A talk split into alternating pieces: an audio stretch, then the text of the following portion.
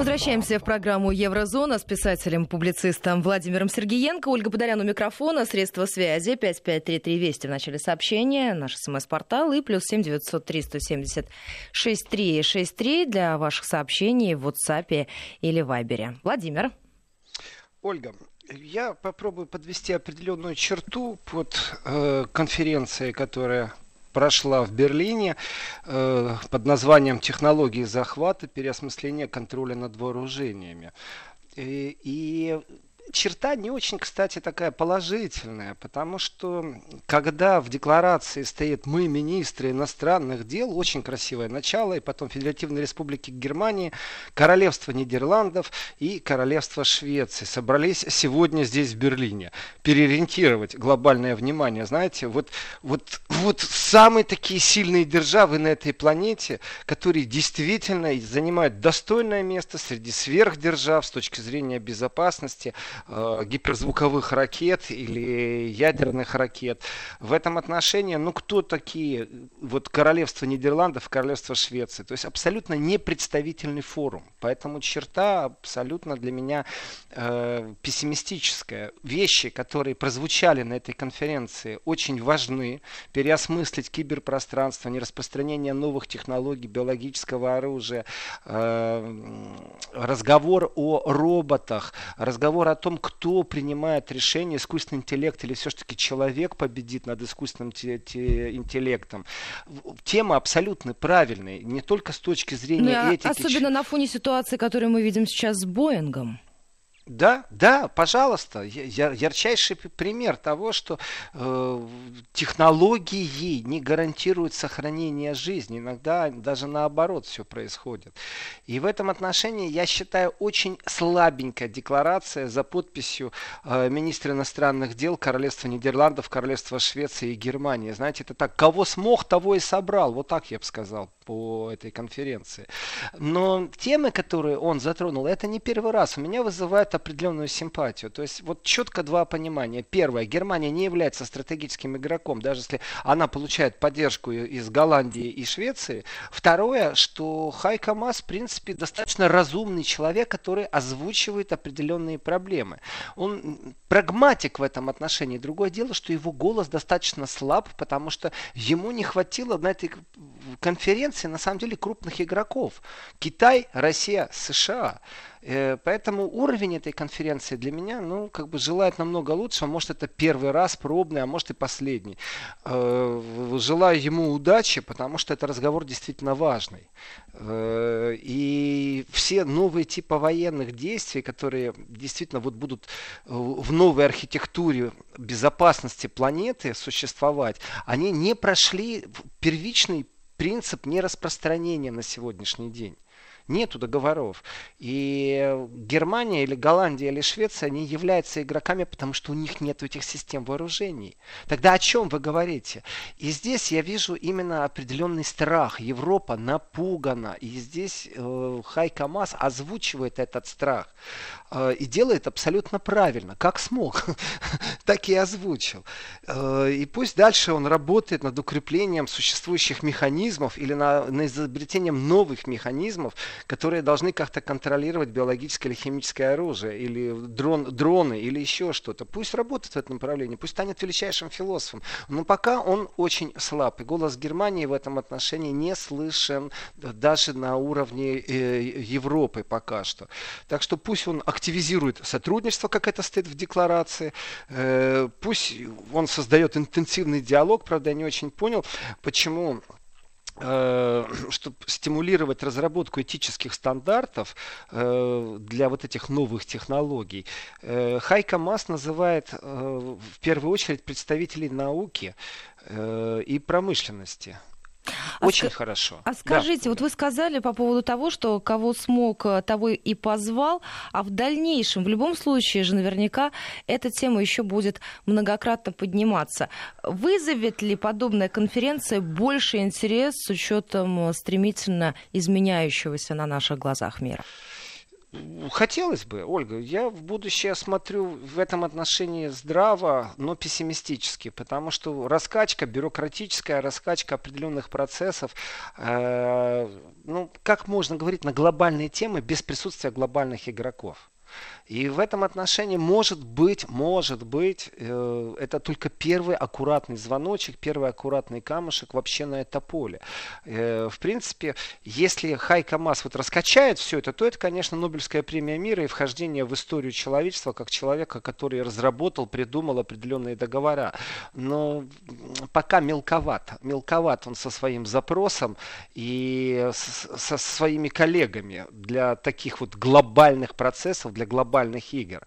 И важность этой темы утонула э, именно в том, что уровень самой конференции я считаю слабеньким. И я думаю, вот это уже точка по конференции. Давайте перейдем э, к другой теме. У нас э, появилось письмо очень интересное э, в поддержку Газпрома. Ну и понятно, Германия. что поддержка... Да, да. Это письмо абсолютно правовая лоббистская деятельность, а здесь даже нету никаких других мыслей, имеет право быть, вот так вот. Э, конечно, не сравнить с резонансом письмо Гринеля, американского посла, который письма угрозы рассылает, это просто, скажем так, определенная повестка и рассуждение. Есть э, фирма Винтершаль, это достаточно мощная фирма, говорить не о чем, это партнер Газпрома, это газовая нефтяная компания, она э, на 100% является дочкой концерна BASF, э, компании больше 100 лет, между прочим. Э, BASF это вообще такой гигант огромнейший, у которого там больше 100 тысяч занято э, людей на работе. BASF это команда 50 миллиардов оборота, БАС это филиалы в 40 странах. И вот у них есть дочка. Винтершал Холдинг занимается, в принципе, Э, разработкой, э, геологоразведкой, добычей нефти, газа и не только там в Прикаспийском регионе, и в Северной Африке, и в Южной Африке. Это не является абсолютно прорусской компанией. Почему я делаю акцент на этом? Потому что э, ведь тяжело сегодня говорить о бизнесе, о Северном потоке 2, и при этом э, попробовать как-то отмежеваться от понятия кремлевский, российский, инструмент пропаганды или еще что-то. Даже если ты будешь говорить только с помощью цифр и оперировать э, видением экономического будущего Европы и Германии. Э, ты все равно встанешь на тонкий лед, который называется русская пропаганда. По крайней мере, так себя позиционируют западные минстримовские СМИ э, и многие политики. Они не хотят слышать о прагматике жизни и о том, что потребление газа не связано иногда с политикой. Это может быть связано совсем с другими вещами. Так вот, э, Винтершаль это партнер Газпрома. Э, ну, это международный игрок, очень крупный игрок. Э, оборот 12 миллиардов, давайте так, это уже говорит о многом. И сбрасывать со счетов заявление Винтершаля, конечно же, нельзя. А письмо, которое они написали, очень красивая концепция. Мне она понравилась э, своим даже названием «Мирное сосуществование». И в данном случае разговор идет не о ядерных боеголовках, не о подводных дронах, не о гиперзвуковых ракетах. В данном случае мирное существование непосредственно это сжиженный газ и газ трубопровода. Вот о каком мирном существовании говорит Вантершаль. Я считаю, потрясающая тема, что э, как кот Леопольд, давайте жить дружно. Только в смысле, вот вам жидкий газ, пожалуйста, а вот вам э, не жидкий газ. Э, дело в том, что Винтершаль у него сама сеть э, трубопровода по Германии достаточно велика. В принципе, э, Винтершаль игрок, который может распределять газ из Германии по всей Европе, вот так скажем. И вот эта вот концепция мирного существования двух видов газа, конечно же, она где-то дипломатически абсолютно правильно и резонирует очень сильно с письмом угрозы Гринеля, посла США в Германии. Э, размышления на тему, являются ли они лоббистскими или все-таки это действительно э, наша реальность, вот, да, нужно как-то осмыслить. Вопрос, что это такое, да, вот как, как трактовать и воспринимать? Ну, опять же, здесь нужно поговорить о цифрах, потому что э, если Европу уж газом снабжать с помощью трубы, или же Европу снабжать с помощью жиженного газа, здесь есть определенные вещи, которые утонули, э, скажем, в, в пропаганде, в контрпропаганде ключевых игроков. А ключевой игрок у нас снова появляется США в Европе, который давит очень сильно на то, чтобы не было, и ему э, подтягивают вот эти карликовые государства. С Украиной все понятно. Украина просто теряет деньги, она этого боится. Это как раз бизнес-разговор, который адаптирует все время политической окраской, что, мол, э, смотрите, вас на крючок европейцев подсадит Россия. Подсадит и правильно сделает, если подсадят. Но с точки зрения экономики никто никого не подсаживает. Существует э, потребление. И в этом отношении, конечно же, э, есть разговор, и давайте вот попробуем немножко отойти от проблемы трубы и Северного потока-2, а рассмотреть жиженый газ. Что это такое?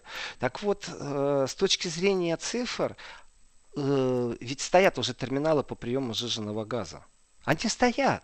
Их 24 штуки.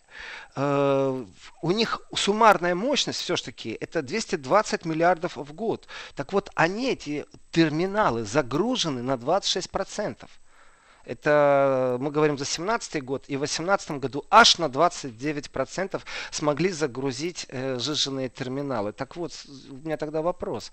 А зачем тогда так сильно протестовать против э, трубы Газпрома, против трубы из России, против чистого голубого топлива, э, если вы не можете своих мощностей освоить. Если у вас загрузка меньше 1 трети, 29%, значит не востребовано, значит на рынке конкуренции вы не можете конкурировать. Вы нечестные игроки, получается тогда. И энергетический пакет в третий, который был принят в Европе, он в принципе прошел под немецким давлением. Германия получила автономное право определенные вещи решать, но в виде исключения. И это исключение распространяется сегодня на Северный поток-2. Но сделано все возможно, чтобы Северный поток поток-3 практически уже не существовал, потому что будет запрет из Брюсселя. Это уже как бы сделано. В этом отношении прагматика говорит о том, что хитрецы европейцы под видом политических амбиций, под видом э, санкций хотят покупать газ все-таки на территории России, а не у себя дома. Вот этот кусок транзита они бы хотели с большущим удовольствием э, себе забрать. И нечестность конкуренции, она велика. Но я возвращаюсь э, к СПГ-терминалам. Э, есть ликвидность газового рынка. Есть высокая конкуренция. Если у вас уже стоят терминалы, ну так загружайте их.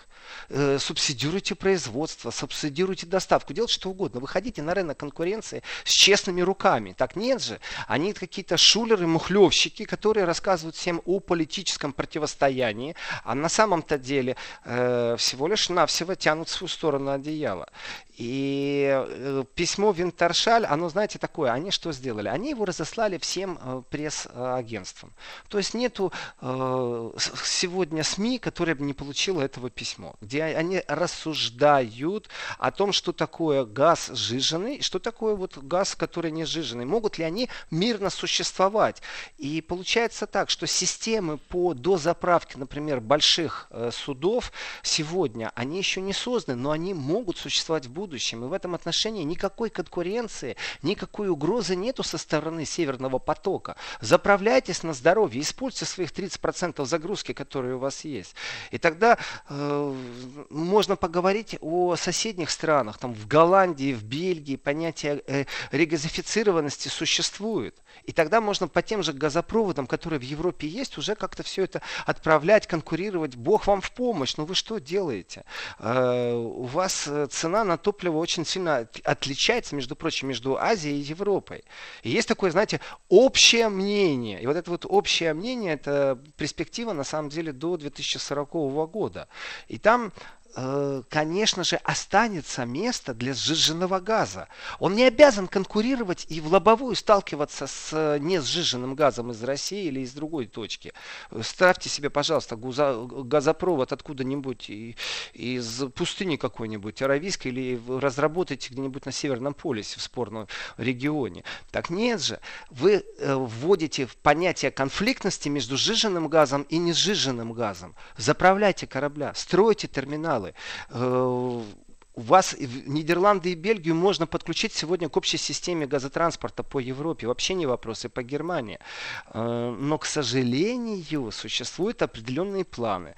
И вот здесь вот планы Брюсселя, Берлина и Вашингтона сильно отличаются. Э, я бы сказал так. Вопрос, который поднял Винтершале по поводу дискриминации голубого топлива из России, именно дискриминации, является нечестной рыночной называется, да? Вот эта вот да. ситуация называется открыто. Да. И э, вот требования третьего энергопакета ЕС, э, он же ну как сказать, это борьба в будущем, это не сейчас борьба, это борьба в будущем за те транспортные сети, которые еще появятся. То есть действительно разговор сегодня, вот эта вот критика, направленная на Северный поток-2, оно выглядит так. Северному потоку-2 быть и будет он работать, но знаете четко, то давление, которое мы показали, и то, как мы умеем оперировать политическими силами, то, как мы умеем спекулировать, э, то Северному потоку-3 не быть заранее, потому что вот здесь вы видите, как тяжело это все делать. И в этом отношении Конечно же, разговор о дискриминации, вот именно своими вещами нужно называть вещи. Дискриминация инфраструктуры, дискриминация импорта, Дискриминация на рынке э, энергоносителей существует очень сильно, но невозможно заменить сегодня э, весь бензин э, на газ. Невозможно всю нефть и дизель заменить тоже на газ. Невозможно. Существует понятие мирного существования энергоресурса. И в Германии, например, нету такой инфраструктуры, как в Голландии, чтобы на каждой заправке можно было заправиться газом. И в ближайшее время она не появится. Но тем не менее, берем Голландию и смотрим пример. Вот, пожалуйста, мирное существование альтернативных источников. Вот вам газ, заправляйте в машину, вот вам дизель, вот вам бензин. Это мирное существование энергоносителей. И в этом отношении я говорю, что это большущий комплимент Винтершаль э, за их лоббизм, между прочим, откровенный и честный, за то, что они не боятся озвучивать определенные вещи. То есть разговор идет о дискриминации, о нечестной конкуренции. И здесь есть такие игры, в которых, ну, скажем так, Винтершале прямо не называет, но пассаж очень такой, четко адресованный кое-кому. Э, мы критически относимся к субсидиям и средств налогоплательщиков на строительство СПГ. Зачем действительно немцы должны вытаскивать из бюджета под давлением США, заигрывая и вымаливая, наверное, какие-то бонусы непонятные, должны строить какие-то новые терминалы, если существующие не до конца загружены. Это получается, что Германия уступила внешнему давлению, но вполне можно взять э, э, сжиженный газ из Бельгии, из Голландии и по трубам его привезти в ту же Германию. Зачем строить новый терминал? Почему налогоплательщик и должен страдать от этого? Почему субсидии должны уходить туда под давлением США? Никому не нужный проект. Постройка сжиженных вот этих вот новых терминалов для сжиженного газа. Это а налогоплательщики, они возмущены такими возможными перспективами? Э, вы знаете, настолько, Ольга, сильно в медийном поле работает пропаганда, что как таковая существует проблема э, подсаживания на крючок, на иглу из России газа, что на самом деле никто с точки зрения профессионализма не окунается в тему. Вот поверхностные рассуждения есть и постоянное повторение определенных мантр. И я вижу в этом очень важный новый ход, не письмо угрозы, а письмо разъяснения. То есть Винтер Шале, конечно же, является заинтересованным игроком, конечно же. Э, но он не является, вот здесь очень важный аспект, пророссийским. Он глобальный игрок. Он на планете играет Винтер Шале очень сильно. И в этом отношении, что Россия, что не Россия, для них все равно. У них и Северная Африка, понимаете, и Южная Америка. И в этом отношении, если они занимают 11 место в Европе и 59 в мире, они не являются никакой стратегией стратегической опасностью для тех же США, но тем не менее э, партнер «Газпрома», который проводит такую разъяснительную работу. С чего начинает деятельность? Сделал рассылку по всем СМИ Германии. ну, по крайней мере, не адресовал э, всем фирмам, которые связаны с Северным потоком, письма угрозы, как это сделал э, посол США в Германии. Они ведут действительно разъяснительную, просветительную деятельность. Это очень важный момент. И есть определенные предложения. Здесь тоже очень важно. Потому что сжиженный газ действительно в перспективе может быть использован сильно э, в, морском судоходстве. И, конечно же, здесь конкуренция больше не между сжиженным газом и не сжиженным, а здесь конкуренция между сжиженным газом и дизельным горючим или мазутом, потому что сегодня ограничительные меры э, в автотранспортной системе очень сильно существуют. Э, это на всех уровнях, начиная от муниципальных властей, заканчивая вот э, субсидиями, чтобы не было больше дизельных двигателей, то с точки зрения судоходства там таких ограничительных мер нет и вряд ли они возможны. То есть на всей планете, может, как-то порты начнут э, по принципу э, мелких городов вводить ограничения на вход в порт. Знаете, в город нельзя въехать на дизеле. Может, в будущем точно так же и порт скажет, нельзя вот, на мазуте или на дизеле в наш порт входить, только на жирном газе. Тогда это будет опять нарушение конкурентности, добропорядочной конкурентности.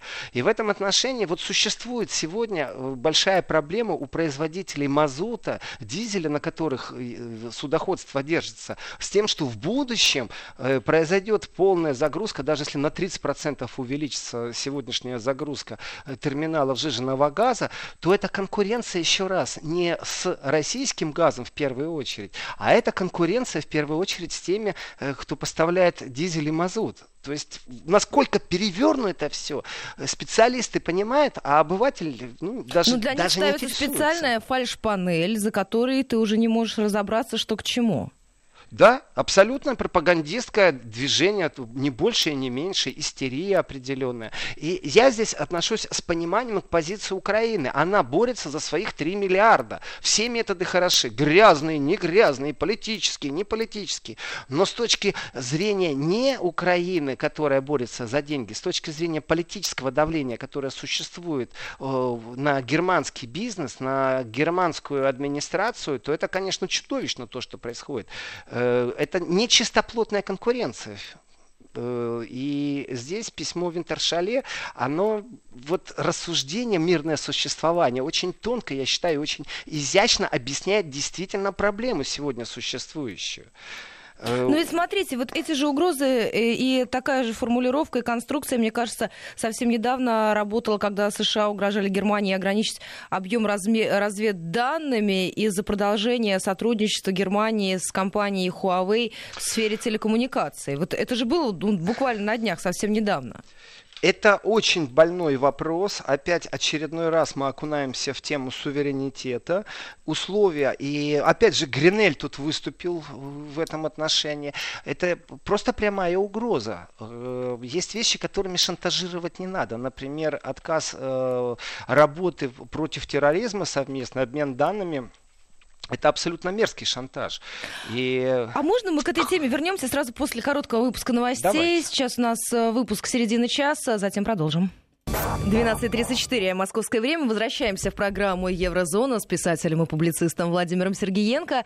У микрофона Ольга Подолян. Эфирные координаты. СМС-портал 5533. Слово «Вести» в начале сообщения. И плюс 7 903 170 6363, если вы пишете нам в WhatsApp или Вайбере. Владимир, мы с вами остановились на неприемлемых угрозах со стороны Соединенных Штатов, а, которые уже неоднократно звучали в адрес Германии.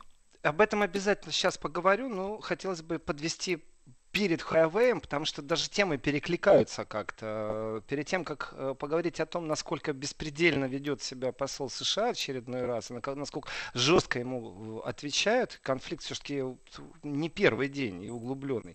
Я бы хотел бы поставить точку под э, тем, что сделал Винтершаль и сама логика для меня кажется, это что-то новое. Вообще-то раньше как-то никто не говорил о том, что можно заранее спрогнозировать и уменьшить конкуренцию между сжиженным газом и несжиженным газом. И в этом отношении э, просто нужно понять, где и что и как будет применяться. Тогда получается так, что если газ, который идет по трубам, он будет использоваться для производства э, энергии, тепла и сырье для промышленности, то в случае сжиженного газа тогда это моторное топливо для судов и грузовиков. И вот здесь вот уже на первичном уровне, если попробовать э, субсидиями как-то это дело направить, то тогда уменьшится конкуренция, это значит уменьшится политическое давление в первую очередь, и грузовой транспорт, который можно перевести полностью на сжиженный газ и где труба не будет являться такой сильно конкурентоспособной, в принципе, снимет все вопросы. Но для этого нужно проинвестировать. И вот здесь вот субсидии, они должны быть целевые. И государство должно принять окончательное решение. Тогда мы выходим из э, игры, э, из политического давления, мы выходим вообще на честную конкуренцию, которая не является такой агрессивной.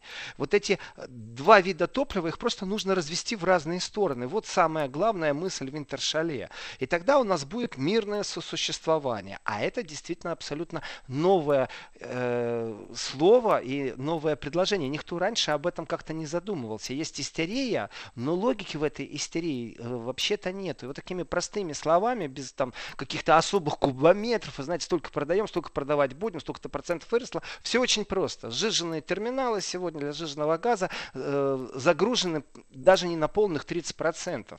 О какой конкуренции, о каких страхах вы можете говорить, если вы не в состоянии оприходовать то, что у вас есть. А если вы в состоянии, тогда мы готовы предоставить трубы и всю нашу сеть, которая есть не только на территории Германии. Вот основной посыл Винтершале. Так что я им аплодирую за попытку э, введения нового понятия мирное существование двух разных э, газов сжиженного и трубопроводного. Э, большое им спасибо. А теперь, конечно же, к Huawei. Э, потрясающая вещь. Вы знаете, э, очередной раз Гринель э, решил подерзить. Э, его письмо такое, дорогой министр, э, я бы хотел, чтобы вы со всей серьезностью отнеслись к моим опасениям. Ничего страшного нет. А вот дальше начинается разговор, что если вдруг э, Берлин так и решит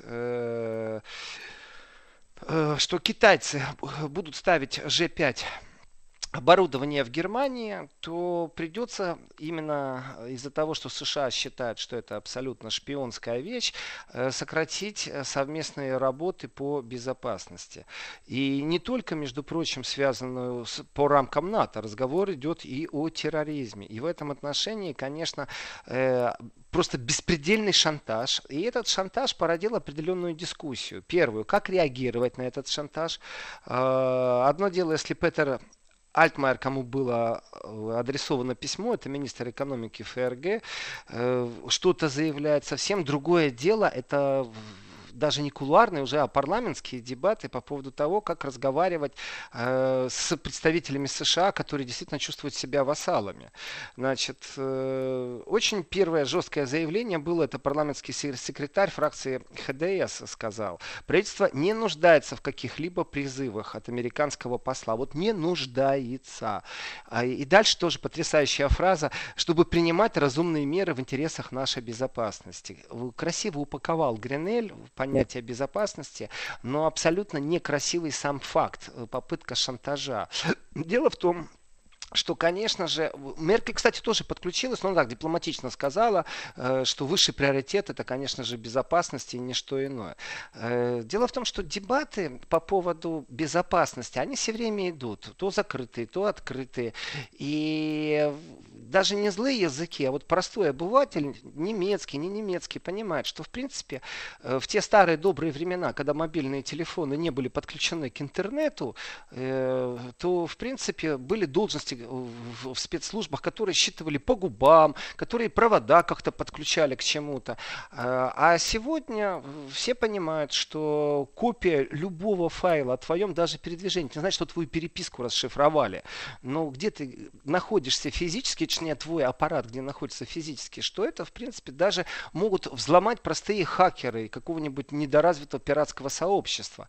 Но если исходить о зашифрованности данных, ну давайте так, Оль, Ольгой, сколько бы мы с вами не получили гигабайт информации, которую можно закачать, если она зашифрованная, мы ее с вами не расшифруем. Безусловно. И И разговор о том, что Huawei ставит эту сеть и наносится безумно сильный ущерб по безопасности, ну так перепроверьте, ну так видите новые коды шифрования. В этом отношении, конечно же, э, есть определенные игры, и вот что Северный поток, э, что подряд на G5. США беспредельно давит, если у них есть эта возможность, никаких правил честной игры нету. Мы хотим э, и мы будем давить политическое рекетерство во всей своей красе, ни больше, ни меньше. Владимир, Я а скажите, раз... вот мне да. кажется, очень важный момент для, для понимания, даже для слушателей. А как э, в обществе реагируют вот на такие прямые угрозы со стороны Соединенных Штатов в адрес Германии? Э, к сожалению, к сожалению, нету определенной раскрутки информационной.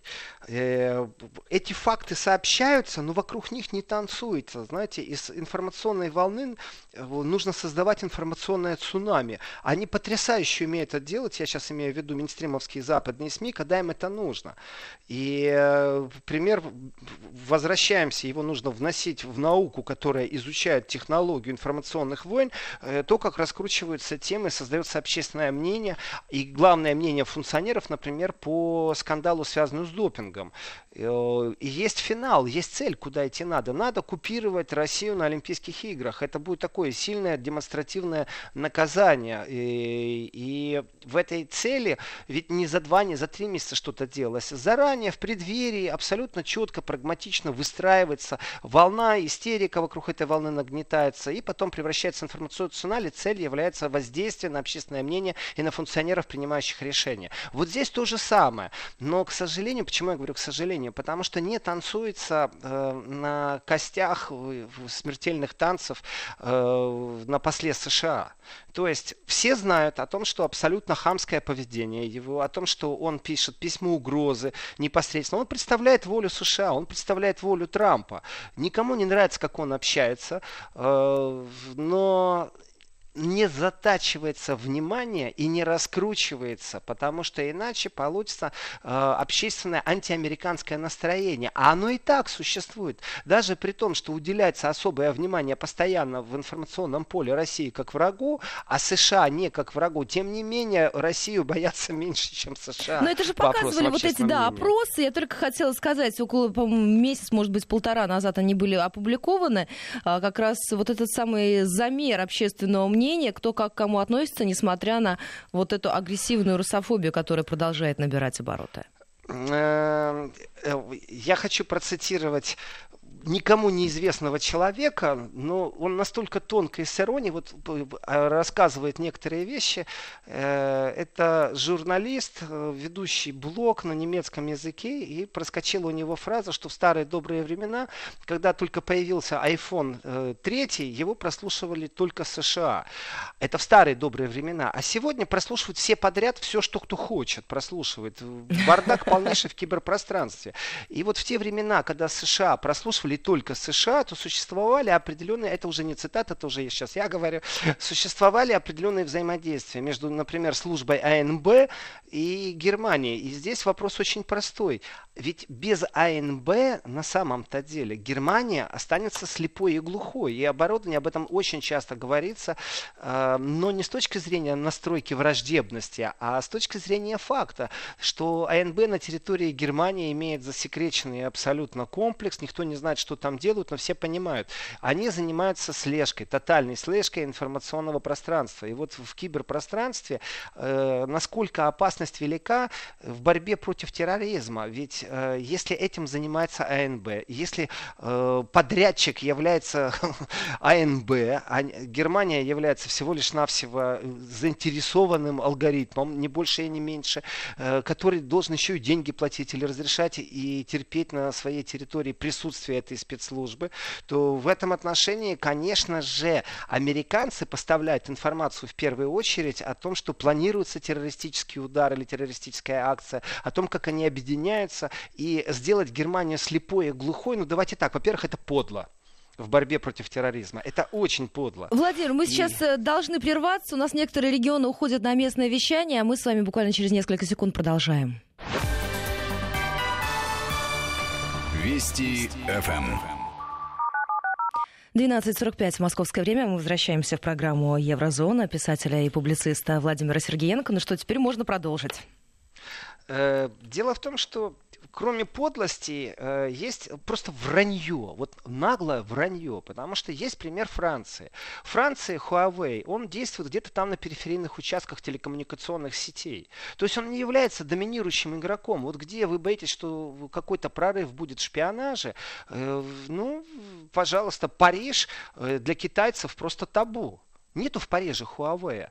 А, возьмем пример Британии и их киберобороне. Э, у них просто происходит тщательнейшая проверка Huawei. Настолько тщательная, что они говорят, что все риски, связанные с Huawei, являются контролируемыми. Но если Британия говорит, что у них риски, связанные с Huawei, контролируемы, тогда э, почему Берлин не может себе позволить делать то, что делает Париж и Лондон?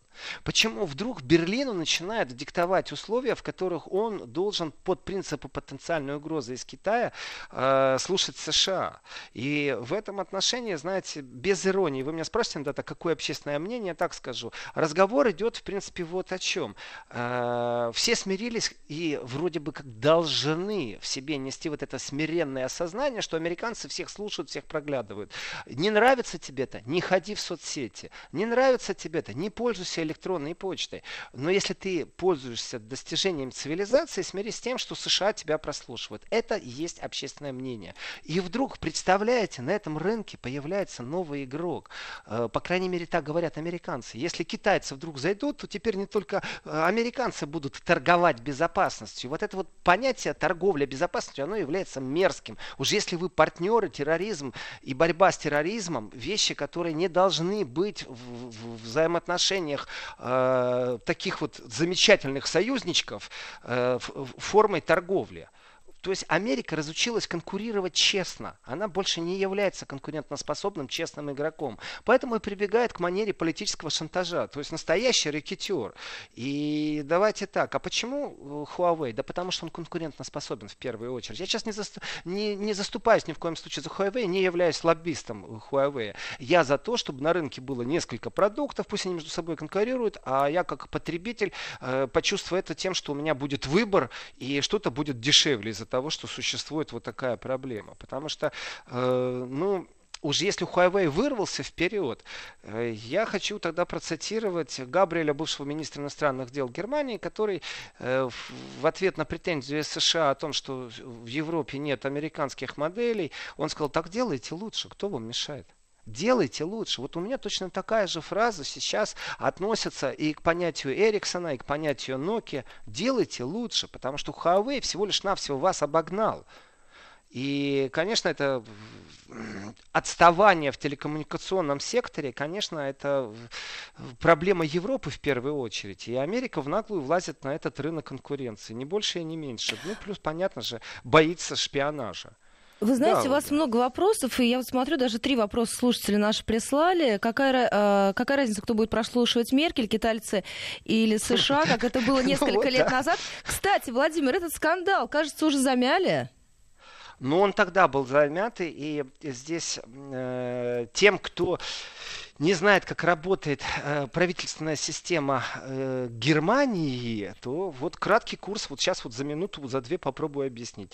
Э, есть такая манера поведения. Мы перевернули эту страницу и больше к ней не возвращаемся. На прямой вопрос.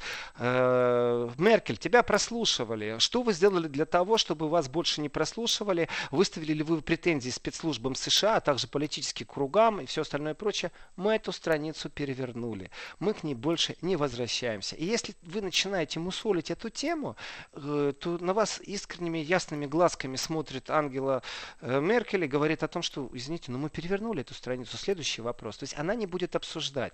Почему я говорю, что это школа дипломатии? Почему я говорю, что это манера политического общения Германии? Есть, например, запрос э, Андрея Хунько, депутата Бундестага от партии Делинки, то есть от левых сил, социальной справедливости и прочее, в котором он спрашивает о знании знании спецслужб Германии, э, что происходило и как происходило на территории Украины во время Майдана. То есть знали ли это, что там они вооружены?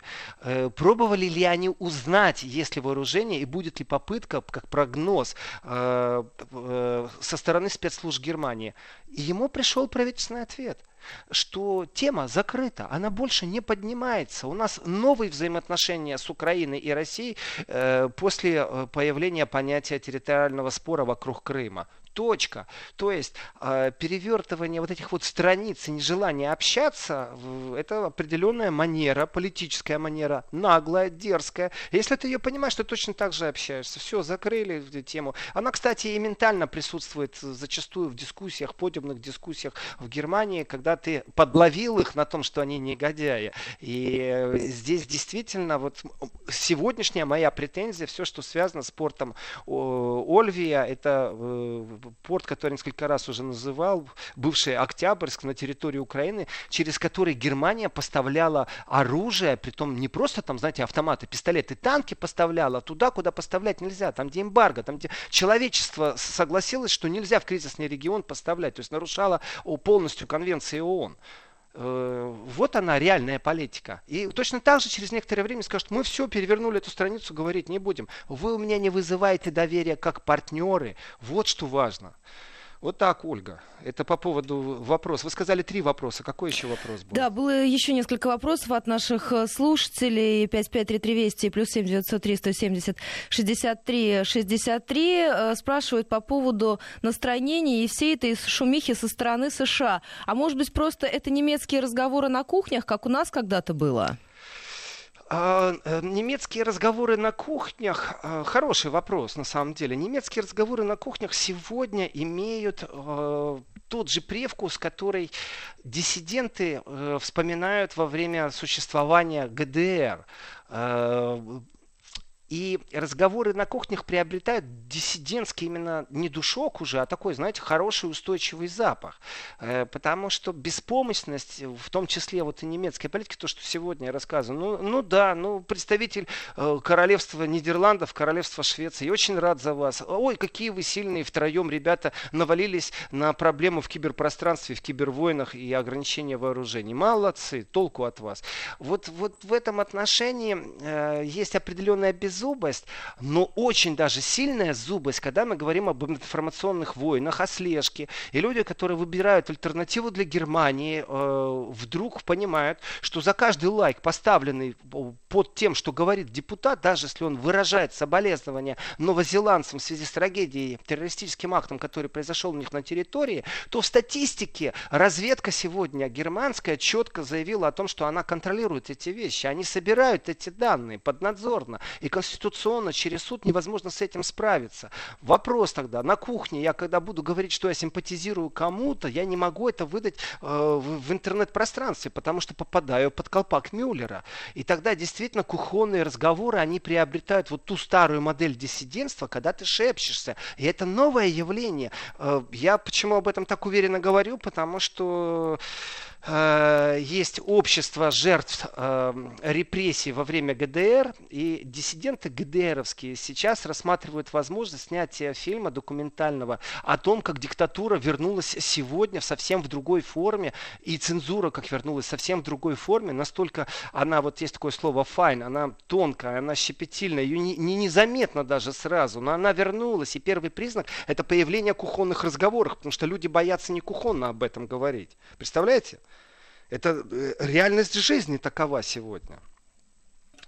Ольга, и я еще, ответил, да? Да, еще Давайте буквально еще. один вопрос Время остается. У нас с вами минутка до завершения программы. Спрашивают вас по поводу Брекзита. Тут сразу несколько вопросов от слушателей. Давайте из Санкт-Петербурга я тогда озвучу. Может ли Европа как, э, занять все-таки какую-то жесткую и вменяемую позицию по отношению к Брекзиту, на ваш взгляд, сегодня?